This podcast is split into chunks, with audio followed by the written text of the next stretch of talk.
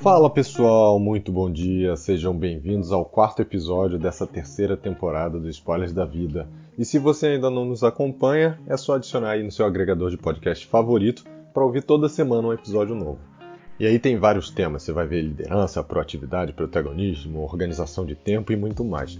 E hoje eu vou falar sobre holocracia e os seus benefícios. E você sabe o que é holocracia e como é que ela surgiu? Holocracia, imagina o seguinte, é um modelo de gestão mais horizontalizado, onde não existe aquela figura do chefe, né, do comando e controle, onde o time ele acaba tendo grande responsabilidade sobre a tomada de decisão e até a adaptabilidade do seu próprio processo, né? Parece assim meio estranho e meio caótico quando você ouve, e o fato é que muitas empresas, é, ao longo dos últimos anos, elas vêm aderindo a esse modelo para conseguir se adaptar mais rapidamente às mudanças do mercado e criar um ambiente mais colaborativo, de criatividade, de autogestão, de excelência no atendimento. E ao contrário do que muitas pessoas acabam imaginando, esse processo ele não é um processo extremamente caótico. Existe sim uma série de regras que são estipuladas para manter e coordenar o processo de trabalho. É, no entanto, o time ele é responsável pelo cumprimento das regras e não tem aquele papel, né, aquele líder supremo que vai garantir com punho de ferro que todos vão fazer o que precisa ser feito.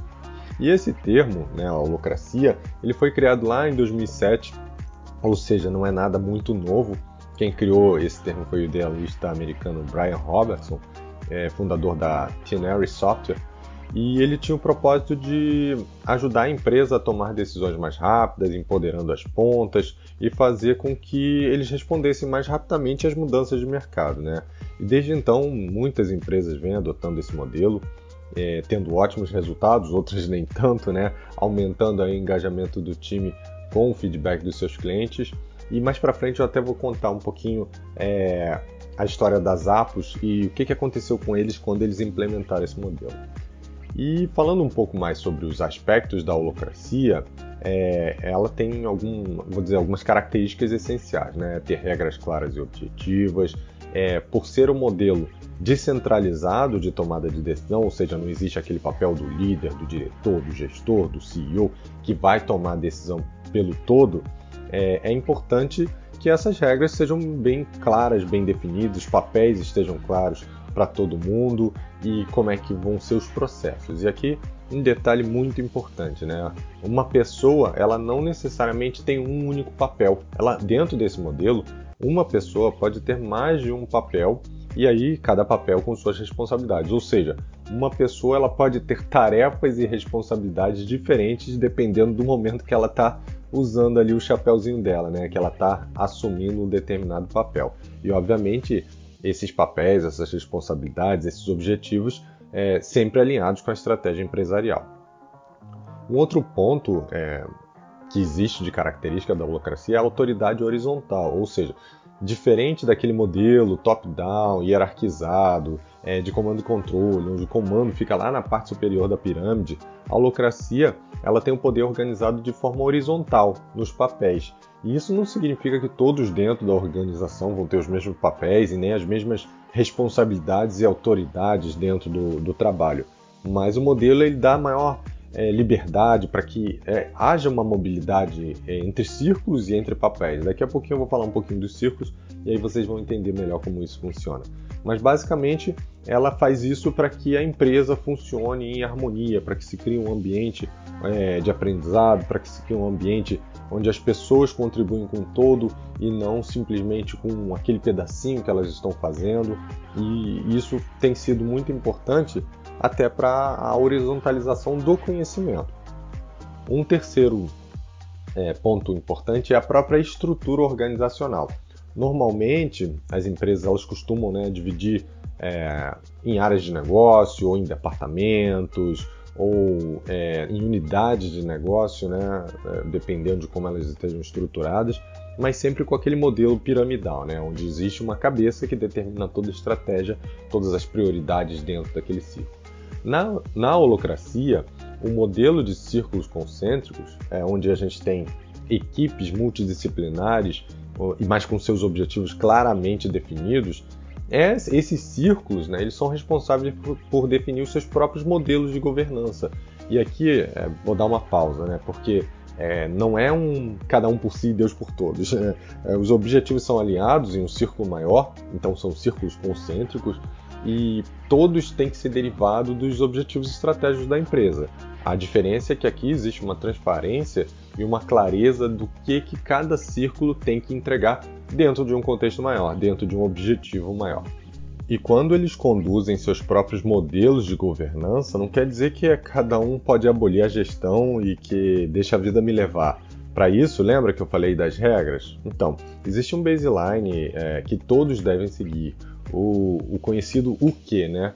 Mas o como fica muito mais a cargo dos círculos, é, afinal, o trabalho realizado por cada um dos, desses círculos não é igual, então o modelo de, de governança também não necessariamente será igual. E em cada um desses círculos existe sim é, pessoas que terão um papel específico, o papel de elo, que facilita ali o fluxo de trabalho, a comunicação.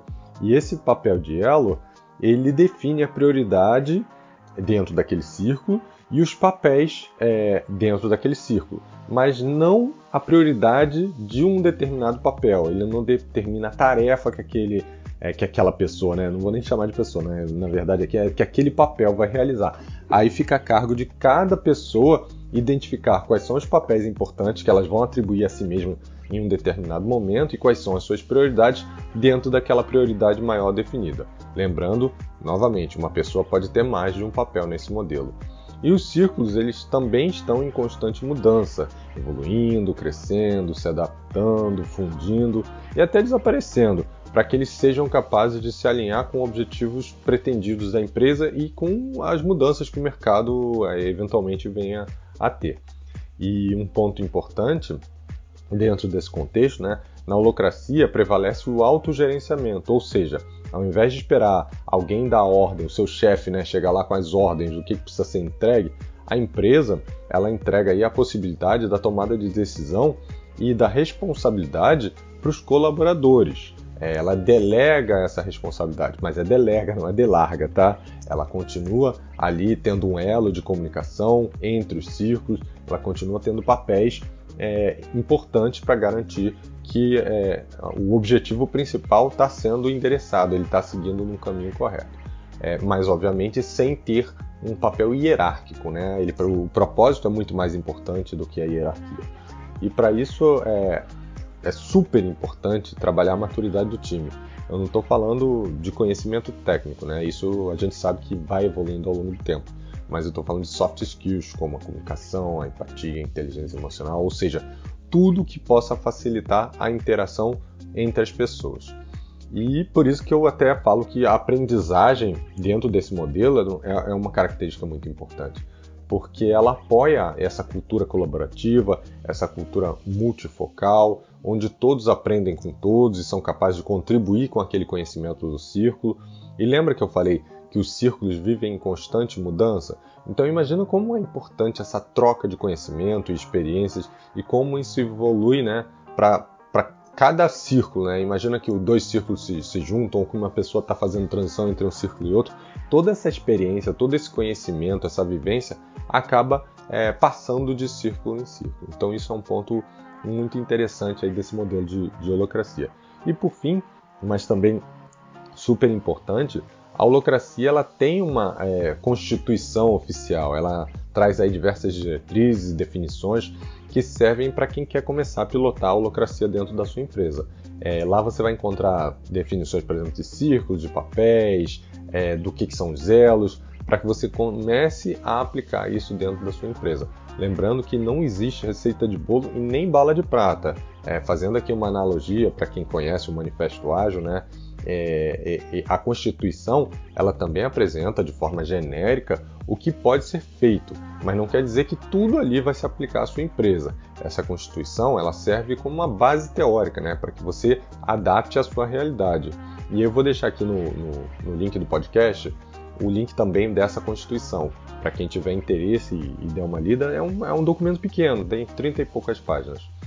E então, para fechar esse episódio, eu vou falar agora um pouco sobre uma das empresas que aplicou, foi a Zappos, né? Eu acho que foi uma das, um dos grandes exemplos de aplicação de, de holocracia, que era um e-commerce de calçados americanos, muito conhecido lá fora é, pelo seu modelo de trabalho, por ser uma empresa onde as pessoas disputavam para entrar, tanto que chamou a atenção da Amazon e foi no final acabou sendo comprada é, pela Amazon, né? E o seu fundador, é, Tony Hsieh, ele ele vivia um conceito de que ele queria uma empresa feliz, é, muito bonito até no papel, mas que ele viu que conforme ele ia crescendo, as hierarquias acabavam fazendo com que o, o trabalho se tornasse uma rotina mais cansativa. E ele viu ali os seus sonhos né, se transformarem em pesadelo. E foi, ele tinha uma visão de que é, a, a, a, proporção era. A, desculpa, a proporção não. A relação ela era inversamente proporcional entre hierarquia e felicidade e desigualdade e prosperidade. E foi quando ele retornou de um congresso, onde um dos temas era a holocracia, que ele voltou super empolgado e decidiu aplicar isso na empresa. E realmente é, deu muito certo, as, as pessoas adoravam trabalhar ali, é, era um ambiente de amizade, era um ambiente de liberdade e atendimento ao cliente. O atendimento ao cliente ele não era aquele atendimento é, de script, né? Ele era um atendimento individualizado. Então, existia uma relação muito bonita entre o cliente e, e, e o time. Mas se engana se você achou que foi tudo mil maravilhas. Sabe, é que as coisas ao, ao longo do, do, tempo mudaram, as pessoas sentiram falta da hierarquia e aos poucos é, elas foram deixando a empresa onde elas tinham os amigos, onde elas se sentiam elas mesmas, por um lugar onde elas tivessem uma clareza de hierarquia, onde elas soubessem a quem elas têm que responder. E em meados aí de 2018, a empresa acabou abandonando a holocracia para o modelo mais tradicional que ela segue até hoje. E no Brasil a gente teve aí muitos casos é, de empresas que disseram que começaram a holocracia, a Geek foi uma delas, né, mas já abandonou, a Eduque também. E de fato é um modelo é, difícil, né, um modelo onde você manter o autogerenciamento e responsabilidade exige um grau de maturidade, de proatividade, de responsabilidade tão grande, tão equalizado, que às vezes o, o, antídoto pode se transformar no veneno de uma hora para outra, que foi mais ou menos o que aconteceu lá com as apps, né? Então, meus amigos, o que eu tiro de aprendizado disso tudo é que nunca vai ter um modelo que atende a todos. Nós somos pessoas, nós somos indivíduos únicos com as nossas crenças, com nossas experiências, com os nossos valores e com a nossa vivência. E o que a gente precisa é, fazer é olhar a cada momento o que, que há de melhor em cada um desses modelos e nos adaptar, adaptar a cada dia. No modelo da holocracia, por exemplo, eu vejo como uma coisa bem positiva a clareza de propósito e papéis, que é uma das coisas que eu vejo as empresas pecando muito.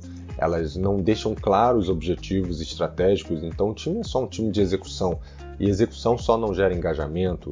É, os papéis também que se confundem, é, existem interseções entre papéis e, uma hora para outra, é, não apenas interseções, como existe aí usando a teoria dos conjuntos, existe um conjunto vazio que ninguém está é, ali para é, atender a uma determinada necessidade. E quando você tem clareza de propósitos de papéis, isso gera um engajamento maior, isso evita essas regiões cinzentas, né, onde tem coisas que deveriam ser feitas e que ninguém sabe quem é que faz. Além disso, eu vejo como ponto positivo a autorresponsabilidade, que é trazer um pouco dessa responsabilidade, do sentimento de dono para os times, para os colaboradores, e óbvio, isso também tem total alinhamento com, com a clareza de propósito e com os seus papéis. E por fim, um ambiente seguro de aprendizagem, ou, ou seja, onde você pode ser você mesmo, e você continue é, crescendo ao longo do tempo, onde você vai aprendendo ao longo do tempo, onde você entra e sai de forma diferente no dia seguinte, onde você sente que você está evoluindo e não que você estagnou. Então esses para mim foram os pontos principais, os pontos positivos da holocracia, que sim, são coisas que eu aplico no meu dia a dia, são coisas que eu vejo que fazem diferença é, para os times que eu trabalho e que eu resolvi aqui dividir com vocês, trazendo um pouquinho de visibilidade do que, que é a holocracia e que também não é mais uma bala de prata e o que, que eu vejo de positivo. Espero que vocês tenham gostado. É, esse foi o tema dessa semana e semana que vem a gente volta com outro tema por aí, tá bom? Um abraço e a gente se vê até lá. Tchau, tchau.